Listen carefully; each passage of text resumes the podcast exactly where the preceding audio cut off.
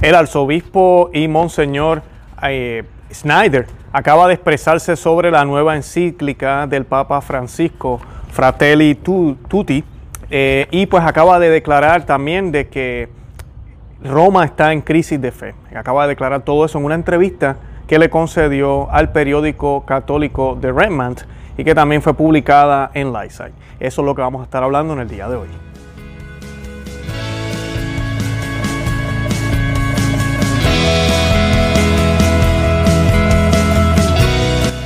Bienvenidos a Conoce, Ama y Vive tu Fe. Este es el programa donde compartimos el Evangelio y profundizamos en las bellezas y riquezas de nuestra fe católica. Les habla su amigo y hermano Luis Román y quisiera recordarles que no podemos amar lo que no conocemos y que solo vivimos lo que amamos. En el día de hoy les voy a estar compartiendo esta entrevista de su excelencia el obispo Snyder o el monseñor Snyder, quien acaba de expresarse sobre la encíclica del Papa Francisco Fratelli Tutti, que todo el mundo está hablando ahorita de esto. Y él pues, va a hablar de varias cosas. Una de las cosas que él menciona es cómo se está perdiendo la verdadera fe en la iglesia de Roma. Esto es importante distinguir entre, entre lo que es la iglesia católica y, la, y el Vaticano. ¿verdad? El Vaticano no es la iglesia católica. Es difícil a veces para nosotros los católicos de esta época entender eso, porque siempre que decimos Iglesia Católica, pues pensamos en Roma, ¿verdad? En el Vaticano. Pero no lo es. Si allá deciden apostatar todos completamente, la Iglesia Católica continuará en nuestros países, continuará en los distintos lugares. Y eso es bien importante. Además de eso, pues el obispo Snyder va a estar hablando de quién realmente era San Francisco de Asís. Nosotros hablamos de eso un poco en el programa que hicimos sobre la encíclica. Los invito a que vean el programa. En el programa eh, no todo lo que hablamos es malo, decimos también las cosas que el documento dice bien eh, o que son bastante coherentes, pero hay unas cosas que, o unos aspectos y unas ideas que van contrarios a lo que la iglesia siempre enseñó.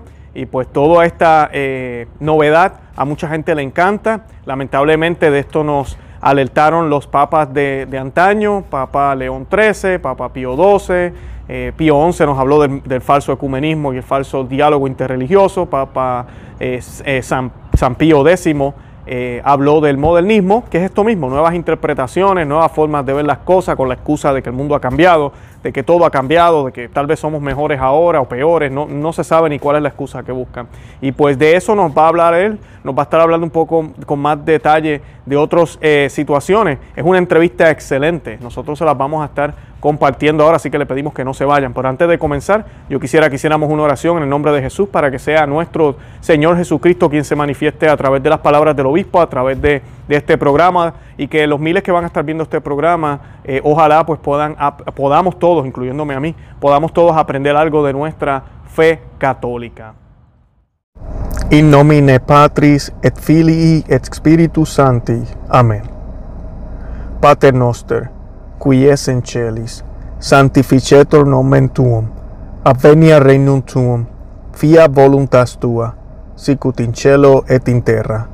Pane nostrum quotidianum da nobis hodie, et enite nobis debita nostra, sicut et nos dimitimus debitoribus nostris, et ne nos inducas in tentationem, se libra a nos o malo. Amen. Ave Maria, gratia plena, Dominus tecum.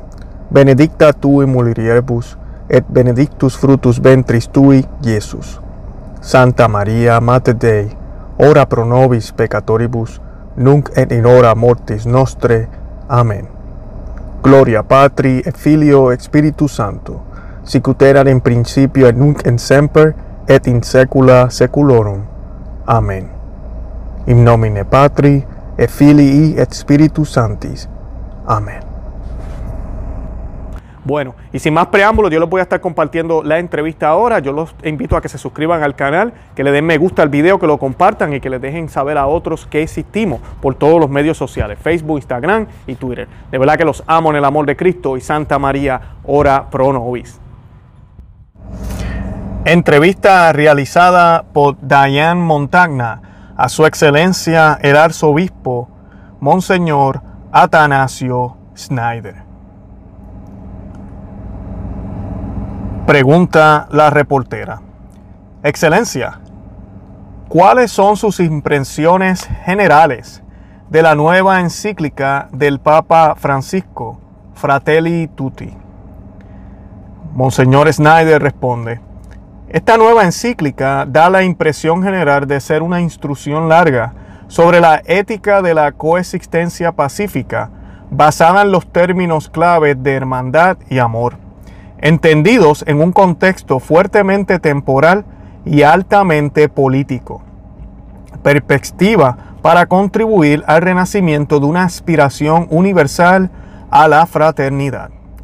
Aunque la encíclica utiliza pasajes claves del Evangelio, como la parábola del buen samaritano y las palabras de Cristo en el juicio final, quien se identifica con los necesitados como el más pequeño de mis hermanos, aplica su significado, sin embargo, en un horizonte más humanista y mundano. En su conjunto, la encíclica carece de un horizonte claramente sobrenatural. Carece de cualquier referencia a palabras como sobrenatural, encarnación, redentor, pastor, evangelización, bautismo, filiación divina, perdón divino de los pecados, salvífico, eternidad, cielo, inmoral, reino de Dios, Cristo. Si bien afirma loablemente que Cristo derramó su sangre por cada uno de nosotros y que nadie escapa al ámbito de su amor universal, la encíclica reduce lamentablemente el significado de la redención sobrenatural a la perspectiva nebulosa y secular de, un de una comunión universal. Dice la encíclica, para el pensamiento cristiano y para la acción de la Iglesia, la primacía dada a la relación, al encuentro con él, con el pensamiento cristiano y al encuentro con el misterio sagrado del otro, a la comunión universal con toda la familia humana, como vocación de todos. Numeral 277. Continúa el arzobispo Schneider. El primado, sin embargo, en todas las relaciones humanas, debe darse al encuentro con Jesucristo, Dios hombre, y con la Santísima Trinidad por la gracia santificante y el don de la virtud sobrenatural del amor. El Papa Francisco afirma con razón en Fratelli Tutti no, de en el numeral 85, si vamos a la fuente última de ese amor que es la vida misma del Dios Trino, encontramos en la comunidad de las tres personas divinas el origen y modelo perfecto de toda la vida en sociedad. En otra parte dice, otros beben de otras fuentes. Para nosotros la fuente de la dignidad humana y la fraternidad está en el Evangelio de Jesucristo, numeral 277. Sin embargo, la perfecta dignidad humana y la fraternidad para todos los seres humanos solo pueden tener una fuente y esa es Jesucristo, ya que es solo a través del Hijo del Dios encarnado que la dignidad humana ha sido restaurada aún más admirablemente de lo que fue creada. Habría sido de gran beneficio si Fratelli, Tuli, Fratelli Tutti señaló la necesidad de que todos los hombres crean en Jesucristo, Dios y hombre, para encontrar la fuente indispensable de la verdadera fraternidad y la clave para resolver los problemas de las sociedades temporales. Lamentablemente el documento no dice eso. Pregunta la reportera. El Papa Francisco abre la nueva encíclica señalando que su título, Fratelli Tutti, está tomado de las admoniciones de San Francisco, que fueron dirigidas a sus compañeros frailes. Has, dicho en tu libro Christus Vinci que San Francisco te inspiró a seguir a Cristo en la vida religiosa. En su opinión, el uso de estos textos por parte del Papa Francisco es fiel, es fiel al significado de San Francisco. Contesta el arzobispo Schneider. El Papa Francisco utiliza aquí la expresión fratelli tutti, todos hermanos, de una manera claramente diferente a la de San Francisco. Para San Francisco, todos hermanos son los que siguen e imitan a Cristo, es decir, todos los cristianos. Ciertamente, no solo todos los hombres, y menos aún los seguidores de religiones no cristianas. Podemos ver esto al observar el contexto más completo del que se toman estas palabras. Y consideremos todos, hermanos, al buen pastor que, para salvar a sus ovejas, cargó con él el sufrimiento de la cruz.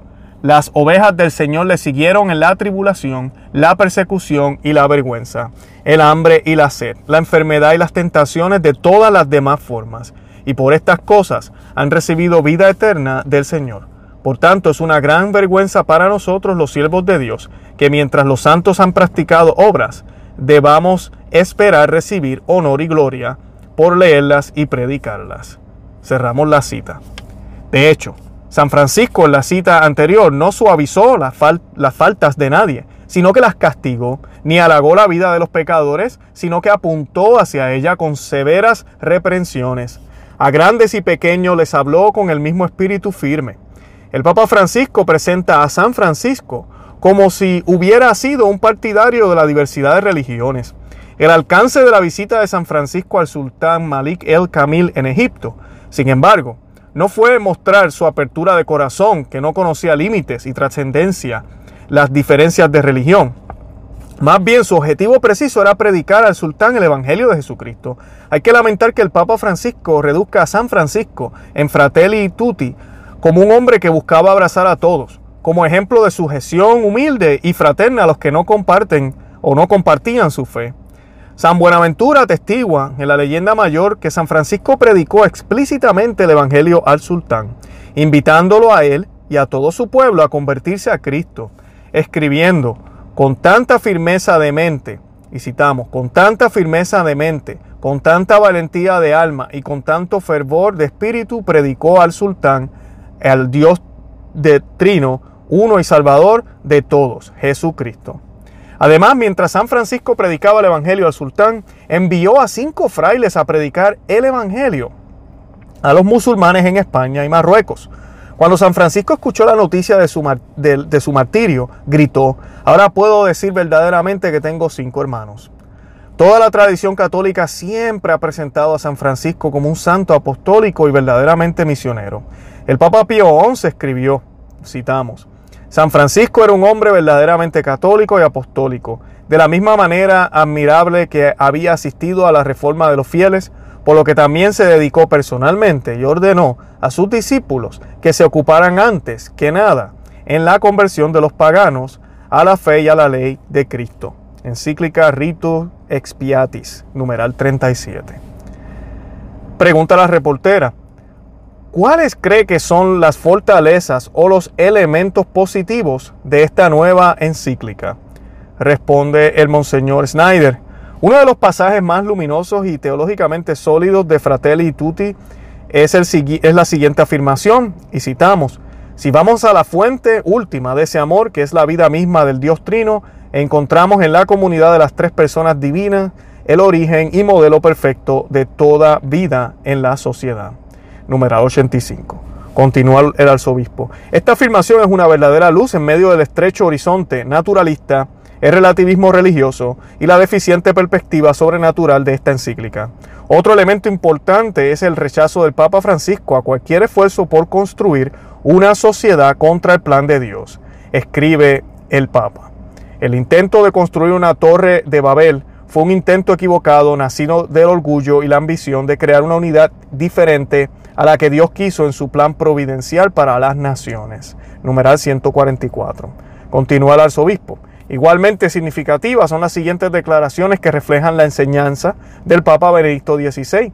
Y citamos, sin verdad, sin verdad, la emoción carece de contenido relacional y social. Numeral 184. La caridad necesita la luz de la verdad que buscamos constantemente. Esa luz es la luz de la razón y la luz de la fe. El numeral 185. Y no admite ninguna forma de relativismo. Aquí citaron al Papa Benedicto XVI, encíclica Caritas en Veritate. El Papa Francisco también recuerda, continúa el arzobispo, la importancia de verdades objetivas, siempre válidas, basadas en la naturaleza humana según el plan de Dios en la creación, afirmando que hay verdades fundamentales que siempre deben ser detenidas, trascienden nuestras situaciones concretas y permanecen innegociables en ellos mismos se consideran perdurables en virtud de su significado inherente, y que no hay necesidad entonces de oponerse a los intereses de la sociedad, el consenso y la realidad de la verdad objetiva. Además, Fratelli Tutti advierte contra un falso universalismo y el virus de un individualismo radical. A este respecto, el Papa Francisco escribe, y citamos, Un modelo de globalización de hecho apunta conscientemente a una uniformidad unidimensional y busca eliminar todas las diferencias y tradiciones en una búsqueda superficial de la unidad. Si un cierto tipo de globalización pretende uniformar a todos para nivelar a todos, que la globalización destruye los ricos dones y la singularidad de cada persona y de cada pueblo. Las siguientes declaraciones en Fratelli Tuli, continúa el arzobispo Schneider, también apuntan a proteger el derecho de las naciones a su propia identidad y tradición. Continúa eh, citando a la encíclica el obispo Schneider. No puede hacer, no puede haber apertura entre los pueblos excepto sobre la base del amor a la propia tierra, al propio pueblo, a las propias raíces culturales puedo acoger a otros que son diferentes, solo si estoy firmemente arraigado en mi propio pueblo y cultura. Y el bien común también exige que protejamos y amemos nuestra tierra natal. Cerramos la cita de la encíclica. Fratelli Tutti también habla con razón del derecho a la propiedad privada y su significado social. El Papa Francisco alza la voz contra una sociedad inhumana que acepta solo a los fuertes y sanos y desprecia y elimina a los enfermos y débiles. Él escribe, las personas tienen este derecho incluso si son improductivas o nacieron con o desarrollaron limitaciones. Esto no quita mérito a su gran dignidad como personas humanas, una dignidad basada no en las circunstancias, sino en el valor intrínseco de su ser. Si no se mantiene este principio básico, no habrá futuro ni para la fraternidad ni para la supervivencia de la humanidad. También son dignas de elogio las siguientes importantes afirmaciones del Papa Francisco en Fratelli Tutti. Eh, y citamos, hay que reconocer que entre las causas más importantes de la crisis del mundo moderno se encuentra una conciencia humana insensible, un alejamiento de los valores religiosos y el individualismo imperante acompañado de filosofías materialistas que deifican a la persona humana e introducen valores mundanos y materiales en lugar de principios supremos y trascendentales. Y el bien y el mal ya no existen en sí mismos, solo hay un cálculo de beneficios y cargas. Como resultado del desplazamiento de razonamiento moral, la, la, ley ya no se ve como un reflejo de una noción fundamental de justicia, sino como un reflejo de las nociones actualmente en boga. Se produce el colapso, todo se nivela mediante un consenso superficial del trueque. Al final prevalece la ley del más fuerte. Esos fueron los numerales 275 y número 2.10. Pregunta a la reportera. El Papa Francisco ha presentado a Fratelli Tutti como una reflexión sobre el documento de Abu Dhabi que firmó con el gran imán el Tayeb en febrero de, de 2019. Usted ha expresado abiertamente su preocupación por este documento, específicamente su declaración de, de que la diversidad de religiones es querida por Dios. Esta nueva encíclica ha mitigado o profundizado esas preocupaciones. Fratelli Tutti, contesta el arzobispo eh, Snyder, dedica un capítulo entero al tema. Las religiones al servicio de la fraternidad en nuestro mundo. El título mismo ya revela cierto tipo de relativismo religioso. Las religiones se ven aquí como un medio de fraternidad natural. Por tanto, uno se ve llevado a entender la religión como un medio para promover el naturalismo. Esto es contrario a la esencia del cristianismo, que es la única religión verdadera y verdaderamente sobrenatural. La fe cristiana no se puede poner indiscriminadamente al mismo nivel que otras religiones. Eso sería una traición al Evangelio. La afirmación de que por nuestra experiencia de fe, nosotros los creyentes de las diferentes religiones sabemos que nuestro testimonio de Dios beneficia a otras sociedades, eh, numeral 274, promueve relativismo religioso, ya que el concepto de Dios seguramente es diferente entre las varias religiones. También hay algunas religiones en las que se adora a los espíritus malignos. No se puede poner el concepto de Dios en la religión cristiana al mismo nivel que una religión que practica la idolatría. La Sagrada Escritura dice que todos los dioses de las naciones son demonios, Salmo 96.5. Y San Pablo enseña que los sacrificios de los paganos se ofrecen a los demonios, no a Dios, Primera de Corintios 10.20. Según la revelación divina y la enseñanza constante de la iglesia, el concepto de fe significa lo siguiente. Y citamos, dado que el hombre es un ser totalmente dependiente de Dios como de su creador y Señor, y la razón creada, está completamente sujeta a la verdad no creada, estamos obligados a rendir a Dios por fe en su revelación la plena obediencia de nuestra inteligencia y voluntad. La Iglesia Católica profesa que esa fe, que es el comienzo de la salvación del hombre, es una virtud sobrenatural, por la cual, inspirados y asistidos por la gracia de Dios, creemos que las cosas que Él ha revelado son verdaderas. Por tanto, sin fe nadie ha alcanzado jamás la justificación, ni nadie obtendrá la vida eterna. Cerramos la cita del Concilio Vaticano I de Filios, capítulo 3. Continúa el arzobispo Schneider. Por tanto, los seguidores de religiones no cristianas no tienen el don de la virtud sobrenatural de la fe y por tanto no pueden ser llamados creyentes en el sentido propio de esta palabra. Los no cristianos no aceptan la revelación divina dada a través de Jesucristo. Por tanto, su conocimiento de Dios y su práctica religiosa son sólo una expresión de la luz de la razón natural y no de la fe. El magisterio infalible de la Iglesia enseña esto, declarando, y citamos, la Iglesia Católica, con un consentimiento también, ha sostenido y sostiene que hay un orden doble de conocimiento, distinto tanto en principio como en objeto. En principio, porque nuestro conocimiento en uno es por razón natural y en el otro por fe divina. En objeto, porque además de las cosas a, a las que puede llegar la razón natural, se proponen para nuestra creencia misterios ocultos en Dios, que, a menos que sean revelados divinamente, no pueden ser conocidos. Si alguien dijera que la fe divina no se distingue del conocimiento natural de Dios y de las verdades morales, y por tanto que no es requisito de la fe divina que se crea la verdad revelada por la autoridad de Dios que la revela, sea anatema. Esto también sale del, del IBIT capítulo 4, canon 3 de Fidei, mismo documento que citamos anteriormente. Continúa el arzobispo Schneider. Los cristianos no son simplemente compañeros de viaje, junto con los seguidores de religiones falsas, religiones que Dios prohíbe. Esto está en Fratelli Tutti, numeral 274. Memorable a este respecto es la siguiente afirmación teológicamente precisa del Papa Pablo VI. Y dijo, nuestra religión cristiana establece efectivamente con Dios una relación auténtica y viva que las otras religiones no consiguen hacer, aunque tengan, por así decirlo, los brazos extendidos hacia el cielo. Exhortación Apostólica Evangelii Nutiandi, numeral 53. Cerramos la cita. Continúa el arzobispo Schneider. Varias expresiones en Fratelli Tutti transmiten sustancialmente el mismo relativismo religioso establecido en el documento de Abu Dhabi que establece que el pluralismo y la diversidad de religiones, color, sexo, raza e idioma son queridos por Dios en su sabiduría. Fratelli Tutti no corrigió Abu Dhabi, pero lo solidificó. La verdad que nuestro Señor reveló y su iglesia ha proclamado, proclamado de manera incambiable, incambiable, disculpen, y constante, sigue siendo válida para siempre. Citamos, el deber principal de todos los hombres es aferrarse a la religión tanto en su alcance como en su práctica. No la religión por la que puedan tener preferencia, sino la religión que Dios manda y que, y que es cierta y más clara. Muestran como la única religión verdadera. Ese fue el Papa León XIII, encíclica Immortale Dei. Continúa el arzobispo Schneider. La siguiente enseñanza infalible de la Iglesia de la Constitución dogmática de Filios del Concilio Vaticano I rechaza la enseñanza falible sobre la diversidad de religiones expresada en el documento de la Budabe y ahora en Fratelli Tutti.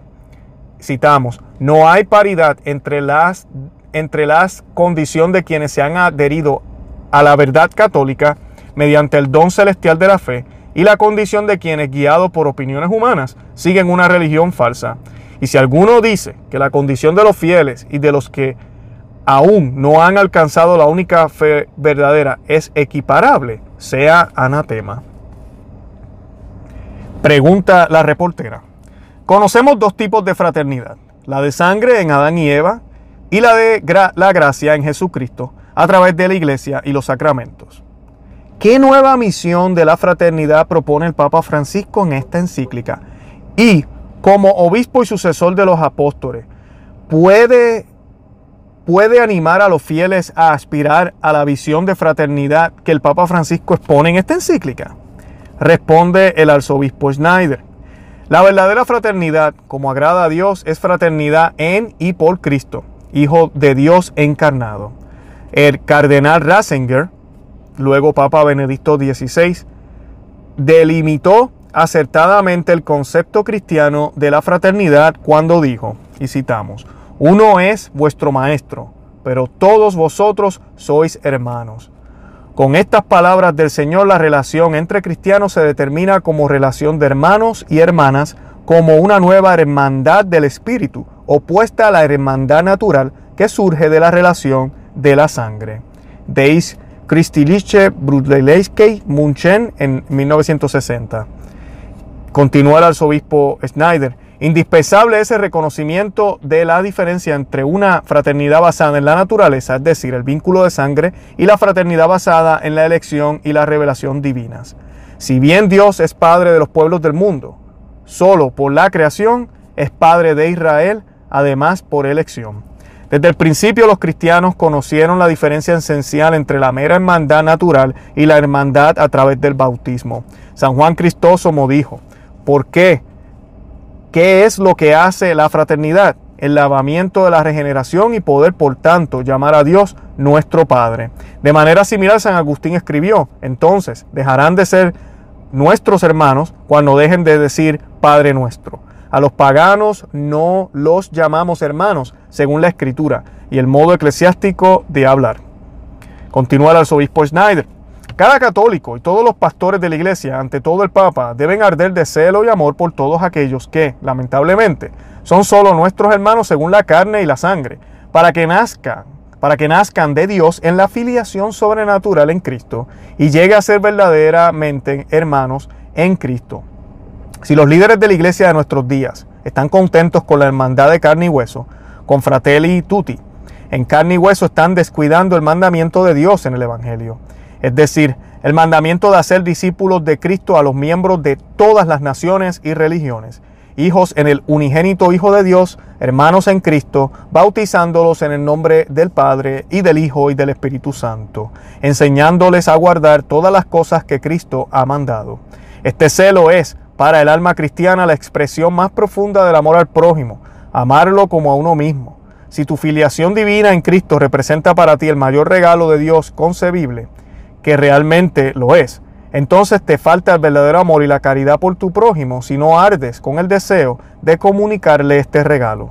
Por supuesto, con delicadeza y respeto. No conocer a Cristo, no tener el don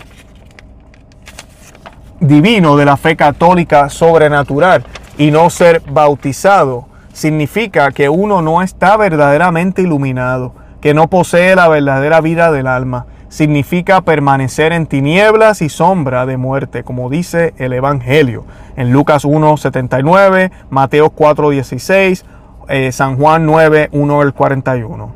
Continúa el arzobispo Schneider. En la iglesia antigua el bautismo se le llamaba apropiadamente iluminación, fotismos y regeneración, anaggenesis. San Agustín destaca la diferencia esencial entre la vida mortal dada por medio de la carne y la sangre y la vida eterna dada por el bautismo. Citamos, hemos encontrado otros padres, Dios nuestro Padre y la Iglesia nuestra Madre, por quien nacimos para la vida eterna. Consideremos entonces de quién, de quién hemos comenzado a ser hijos. Eso, eso es del Sermón 57 de San Agustín. Continúa el arzobispo. ¿Qué perspectiva temporal estrecha, meramente terrenal y empobrecida es la siguiente afirmación de Fratelli Tutti? Dice, soñemos entonces como una sola familia humana como compañeros de viaje, compartiendo la misma carne, como hijos de la misma tierra que es nuestra casa común. Cada uno trayendo la riqueza de sus creencias y convicciones. Cada uno de nosotros con su propia voz. Hermanos y hermanas todos. Ese fue el numeral número 8 de Fratelli Tutti. Continúa el arzobispo. Una fraternidad de sangre, una fraternidad limitada al aquí y ahora, que es, que es perecedero, una fraternidad limitada a la convivencia pacífica en la bondad implica una pobreza espiritual extraordinaria, una vida deficiente, una felicidad deficiente, ya que en tal perspectiva la mayoría falta algo importante en el mundo entero y en toda la historia humana, a saber, Cristo, Dios encarnado, Hijo único y eterno de Dios, hermano, amigo y esposo del alma de todos los que renacen en Dios. Cuán urgente es que el vicario de Cristo en nuestros días vuelva a proclamar al mundo entero las palabras de su predecesor, Juan Pablo II. Y citamos, todos los que todavía, todos los que todavía buscáis a Dios, todos los que ya tenéis la inestimable fortuna de creer y también a ustedes que están atormentados por la duda, escuchen una vez más las palabras de Simón Pedro. En estas palabras está la fe de la iglesia.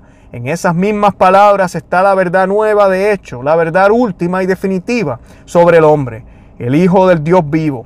Tú eres el Cristo, el Hijo de Dios vivo. Esto fue de la homilía de inauguración de su pontificado en el 22 de octubre de 1978. Continúa el arzobispo Schneider. Qué valiente fue y qué apostólico, qué magnífico sería si estas palabras hubieran resonado también en Fratelli Tutti. Pregunta la reportera. Usted ha dicho a menudo que la iglesia de hoy carece de una perspectiva sobrenatural. ¿Cómo soluciona o agrava esta nueva encíclica este problema? Contesta el arzobispo Schneider. La encíclica Fratelli Tutti desafortunadamente exacerba la crisis de décadas de debilitamiento de la, de perspectiva sobrenatural en la vida de la iglesia, con el consiguiente abrazo excesivo de las realidades temporales y la tendencia aún peor a interpretar incluso las realidades espirituales y teológicas de una manera naturalista y racionalista. Esto significa diluir el Evangelio, es decir, las verdades reveladas en un humanismo naturalista, encerrando la propia perspectiva de la vida y de la iglesia en el estrecho horizonte de las realidades de este mundo. Significa transformar el verdadero evangelio, que es el evangelio de la vida eterna, en un evangelio nuevo y falsificando, falsificando lo de la vida temporal y corporal. La tendencia actual al naturalismo y la falta de lo sobrenatural en la vida de la iglesia corresponde a lo que dijo San Pablo. Y citamos, si en esta vida solamente esperamos en Cristo, somos los más miserables de todos los hombres. Primera de Corintios 15, 19. Continúa el arzobispo. En cuanto a su contenido y horizonte intelectual, la encíclica Fratelli Tutti se puede resumir en estas palabras. Nuestra ciudadanía está en la tierra. La nueva encíclica agrava el naturalismo que reina hoy en la iglesia, que puede describirse como falta de amor a la cruz de Cristo, a la oración, falta de conciencia de la gravedad del pecado y de la necesidad de reparación. Hasta cierto punto, Fratelli Tutti contrasta con lo que escribió San Pablo al comienzo de la iglesia. Y citamos a San Pablo, nuestra ciudadanía está en los cielos y desde allí esperamos un Salvador, el Señor Jesucristo. Filipenses 3:20. Memorables son las palabras de la primera encíclica social del Magisterio Rerorum Novarum, donde el Papa León III enseña que la Iglesia debe mirar siempre incluso las realidades temporales con una perspectiva sobrenatural. Citamos, las cosas de la tierra no pueden entenderse ni valorarse correctamente sin tener en cuenta la vida venidera, la vida que no conocerá la muerte. Si se excluye la idea de futuro, la misma noción de lo que es bueno y correcto parecería inmediatamente. Es más, todo el esquema del universo se convertiría en un misterio oscuro e insondable. La gran verdad que aprendemos de la naturaleza misma es también el gran dogma cristiano sobre el que se basa la religión, que cuando hayamos abandonado esta vida presente, entonces realmente comenzaremos a vivir. Dios no nos, no nos creó para que las cosas para las cosas perecederas y transitorias de la tierra, sino para las celestiales y eternas. Nos ha dado este mundo como un lugar de exilio y no como nuestro lugar de permanencia.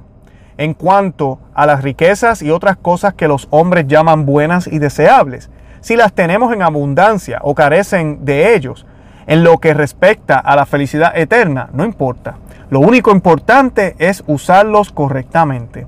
Jesucristo cuando nos redimió con abundante redención, no quitó los dolores y las tristezas que en tan gran proporción se entrelazan en la red de nuestra vida terrenal. Los transformó en motivos de virtud y ocasiones de mérito. Y nadie puede esperar la recompensa eterna si no sigue las huellas manchadas de sangre de su Salvador. Cerramos la cita. Pregunta la reportera, libertad fraternidad, igualdad. Estos tres temas se encuentran en Fratelli Tutti. ¿Deberían los católicos preocuparse de que un papa haya retomado el lema de la Revolución Francesa en su última encíclica? Contesta el arzobispo Schneider. En sí mismo, los tres conceptos, libertad, fraternidad, igualdad, tienen un significado cristiano y han sido mal utilizados por la Revolución Francesa Masónica. Con respecto al concepto de libertad, la Sagrada Escritura enseña que la verdadera libertad es la libertad de la mayor esclavitud, es decir, la esclavitud del diablo y el pecado, y la ignorancia de las verdades divinas. Dice la Escritura, conocerás la verdad y la verdad te hará libre. Si el Hijo os hace libre, seréis verdaderamente libres. La libertad que da Jesucristo es un don de su obra redentora. La creación misma será liberada de su esclavitud y la corrupción y obtendrá la libertad de la gloria de los hijos de Dios. Romanos 8:21. La libertad que Dios otorga es un don sobrenatural del Espíritu Santo, el Espíritu de la verdad. El Señor es el Espíritu y donde está el Espíritu del Señor hay libertad. Segunda de Colonicenses 3:17.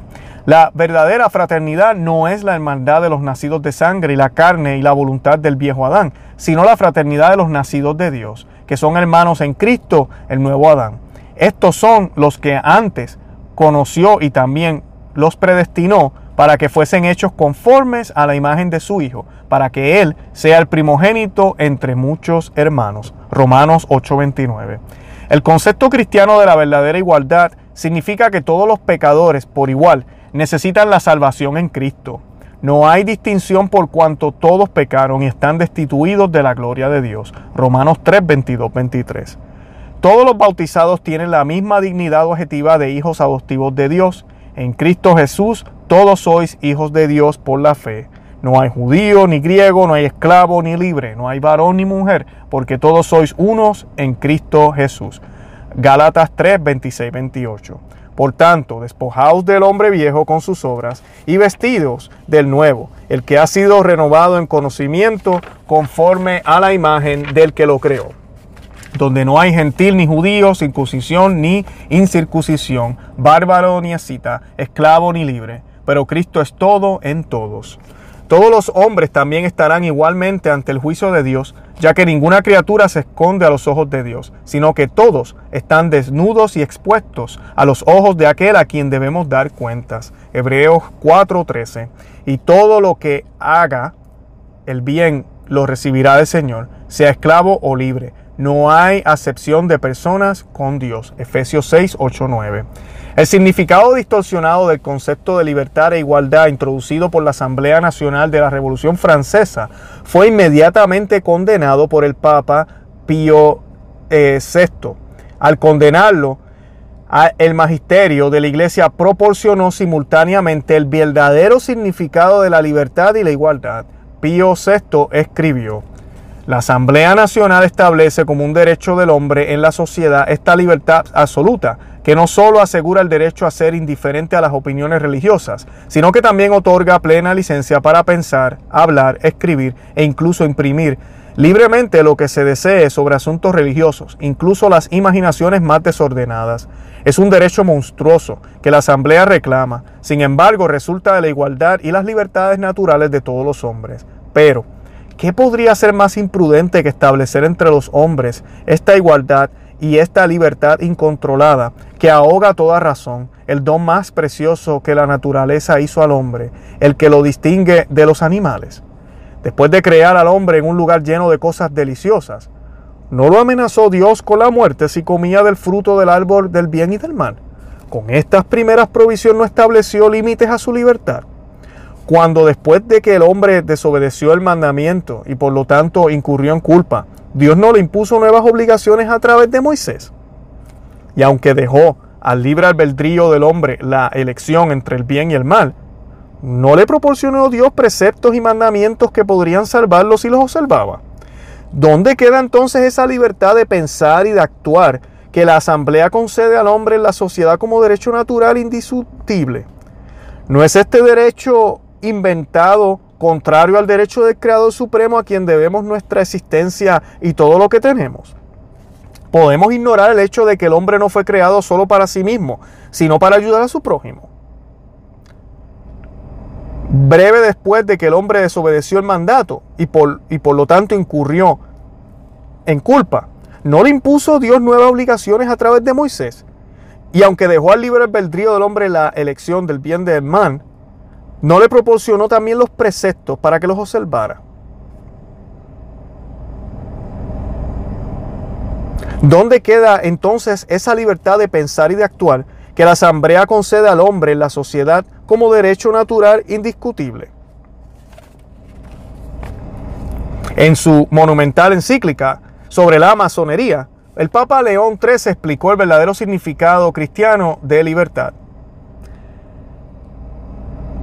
De libertad, fraternidad e igualdad tal como se realiza en la Tercera Orden de San Francisco, rechazando explícitamente el significado distorsionado de la masonería. León XIII escribió, entre los muchos beneficios que se pueden esperar de la Tercera Orden de San Francisco, se encuentra el gran beneficio de atraer las mentes de los hombres hacia la libertad, la fraternidad y la igualdad de derechos, no como los masones absurdamente imaginan, sino como Jesucristo obtuvo para la raza humana y San Francisco aspiró. La libertad, es decir, de los hijos de Dios a través de la cual podemos ser libres de la esclavitud de Satanás o de nuestras pasiones. Los dos maestros más malvados, la fraternidad, cuyo origen está en Dios como un creador y padre de todos, la igualdad que fundada en la justicia y la caridad, no elimina todas las distinciones entre los hombres, sino que, a partir de las variedades de vida, de deberes y de objetivos, forma esa unión y esa armonía que naturalmente tienden al beneficio y la dignidad de la sociedad. Esas fueron las palabras del Papa León XIII. Continúa el arzobispo Schneider. Es lamentable que el Papa Francisco haya utilizado este lema ideológico central de la masonería, incluso como subtítulo en un capítulo Fratelli, de Fratelli Tutti, sin presentar la aclaración y distinción necesaria para evitar malos entendidos e instrumentalizaciones. Pregunta la reportera. Ha hablado extensamente sobre cómo los papas a lo largo de los siglos, incluido el Papa Francisco, han condenado la masonería. ¿Ve alguna similitud o su, superposición entre la idea masónica de fraternidad y la propuesta en esta encíclica?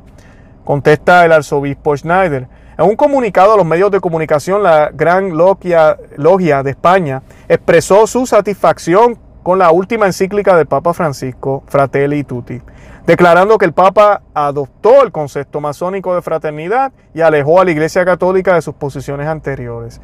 La declaración de ellos dice, hace 300 años vio el nacimiento de la masonería moderna. El gran principio de esta escuela iniciática no ha cambiado en tres siglos. La constitución de una hermandad universal donde los seres humanos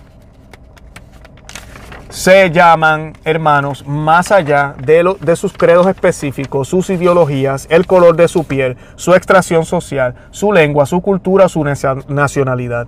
Este sueño fraterno chocó con el fundamentalismo religioso, que en el caso de la Iglesia Católica dio lugar a duros textos que condenaban la tolerancia de la masonería en el siglo XIX.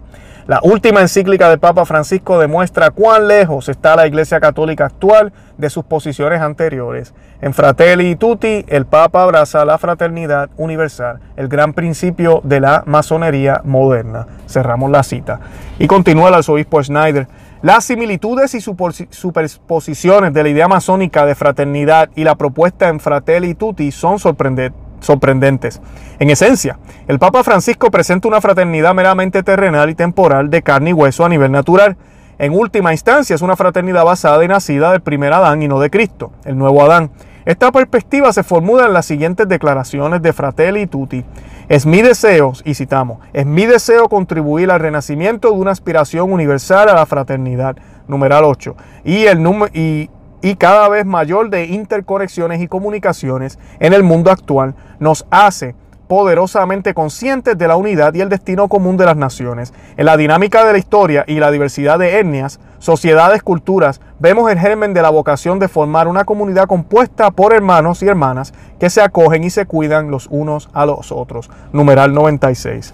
Continúa el arzobispo. Una fraternidad universal y meramente naturalista, basada en los lazos de sangre y naturaleza, es el núcleo de la teoría y la praxis de la masonería. Un famoso franco-masón francés, el marqués de Latiers, escribió en su introducción a la, a la traducción de las primeras constituciones de los franco-masones de Anderson que la fraternidad universal significa una religión universal en la que todos los hombres están de acuerdo, consiste en ser personas buenas, sinceras, modestas y de honor por cualquier denominación o creencia particular que se pueda distinguir. Según la, Tiers, El objetivo de la masonería consiste en permitir que los individuos de todas las naciones entren en una sola fraternidad. El mismo autor escribió muy explícitamente que es para revivir y difundir estas máximas esenciales tomadas de la naturaleza del hombre que nuestra sociedad se estableció por primera vez. El Papa León XIII señaló precisamente al naturalismo como la característica central de la masonería, ya que persiguen como objetivo la sustitución de un nuevo estado de cosas de acuerdo con sus ideas, cuyos fundamentos y leyes se extraerán del mero naturalismo. Este es el dogma principal de la masonería. Solo hay una religión, solo una verdadera, solo una natural, la religión de la humanidad. Desde el punto de vista religioso y espiritual, el naturalismo es una de las mayores tentaciones y engaños con los que Satanás aleja a los hombres del reino de Cristo, del reino de la gracia y de la vida sobrenatural, sin proclamar los derechos de Dios, los derechos de Cristo Rey sobre todos los hombres y naciones, los derechos de los hombres, el bienestar social, la justicia y la paz carecerán de una garantía sólida. El Papa León XIII afirmó con razón, y citamos, el mundo ha oído suficiente sobre los llamados derechos del hombre, que escuche algo de los derechos de Dios, que Dios mire con misericordia a este mundo que en verdad ha pecado mucho, pero que también ha sufrido mucho en expiación, y abrazando en su bondad a todas las razas y clases de la humanidad, recuerde sus propias palabras. Yo, si fuere levantado de la tierra, atraeré a todas las cosas hacia mí. Juan 12:32, tomado de la encíclica Tametsi Futura Propicientibus del Papa León XIII. Pregunta la reportera. Fratelli Tutti ofrece una crítica de la política, tanto del liberalismo como del populismo, e incluye numerosos tropos o ideas en contra de Donald Trump. ¿Cree que este es un documento político programado para las elecciones presidenciales estadounidenses en noviembre? Contesta el arzobispo Schneider. Creo que el Papa Francisco haría bien en seguir el ejemplo de los apóstoles y la gran tradición de la Iglesia, no proponer modelos políticos y económicos concretos y transitorios. El Papa Juan Pablo II dijo acertadamente, la Iglesia no propone sistemas o programas económicos y políticos, y la Iglesia ofrece su primera contribución a la solución del urgente problema del desarrollo, cuando proclama la verdad sobre Cristo, sobre sí misma y sobre los hombres. Encíclica Solicitudo Rey Sociale. El Papa León XIII enseñó que los católicos, como cualquier ciudadano, son libres de preferir una forma de gobierno u otra. Véase la encíclica Immortale Dei. La misma enseñanza la encontramos en los documentos del Concilio Vaticano II. La Iglesia, por su función y competencia, no se identifica en modo alguno con la comunidad política, ni ligada a ningún sistema político. Guadium et spes. Pregunta la reportera, Su Excelencia, ¿hay algún pensamiento final que desee agregar? Y el arzobispo Atanasio Snyder responde, en su conjunto, Fratelli Tutti da la triste impresión de que al precio de una aspiración universal a la fraternidad por la paz mundial y la convivencia, vista como buena y sincera, el anuncio de la unicidad de Jesucristo como único Salvador y el Rey de toda la humanidad y las naciones ha sido sacrificado. Cuán necesario y beneficioso hubiera sido para toda la humanidad que el Papa Francisco hubiera proclamado en esta, su encíclica social, lo que todos los apóstoles, padres de la iglesia y papas habían hecho, declarando a los hombres de todas las naciones y religiones esta verdad. El mayor beneficio y felicidad es aceptar a Jesucristo, Dios y hombre, el único Salvador, y creer en Él. Una nueva encíclica social de hoy también debería hacerse eco de estas palabras de la primera encíclica social de la Iglesia, Rerum Novarum, y dice, la sociedad civil fue renovada en todos sus aspectos por las instituciones cristianas. De esta benéfica transformación, Jesucristo fue a la vez la primera causa y el fin final. Así como de Él todo vino, así a Él todo debería ser devuelto. Porque cuando la raza humana, a la luz del mensaje del Evangelio, llegó a conocer el gran misterio de la encarnación del Verbo y la redención del hombre, al mismo tiempo la vida de Jesucristo, Dios y hombre, invadió toda raza y nación y los compenetró con su fe, sus preceptos y sus leyes. Y si la sociedad humana va a ser sanada ahora, de ninguna otra manera puede ser sanada salvo por el regreso a la vida y las instituciones cristianas. Por tanto, apartarse de su constitución original implica enfermedad. Para volver a ella, recuperación. Cerramos la cita. Continúa el arzobispo Schneider. Esta enseñanza se hace eco de toda la tradición católica que se remonta a San Agustín, quien escribió que los que dicen que la doctrina de Cristo es incompatible con el bienestar del Estado nos den un ejército compuesto de soldados, como la doctrina de Cristo exige que sean, que nos den tales súbditos, tales maridos y esposas, tales padres e hijos, tales amos y sirvientes, tales reyes, tales jueces, en fin, incluso los contribuyentes y recaudadores de impuestos, como la religión cristiana ha enseñado que los hombres deben ser y luego que se atrevan a decir que es adverso al bienestar del Estado. Sí, más bien que no vacilen más en confesar que esta doctrina, si fuera obedecida, sería la salvación de la comunidad. Cerramos la cita. Continúa el arzobispo Schneider. La encíclica Fratelli Tutti representa una solución de emergencia meramente humana y limita a la humanidad al horizonte de una aspiración universal a una fraternidad naturalista. Tal solución no tendrá efectos curativos duraderos, ya que no se basa en la proclamación explícita de Jesucristo como el Dios encarnado y el único camino a la salvación. La Iglesia, incluso en su doctrina social, tiene que construir la casa de Dios, que es el reino de Jesucristo en el misterio de su Iglesia y su reinado social. No es misión de la Iglesia construir una nueva humanidad a nivel natural o trabajar por el avance de la humanidad y de la fraternidad universal o para construir un mundo nuevo para la justicia temporal y la paz. Hasta cierto punto se pueden aplicar a fratelli tutti estas palabras de la Sagrada Escritura. Si el Señor nos construye, si el Señor no construye la casa, en vano trabaja quien la construye.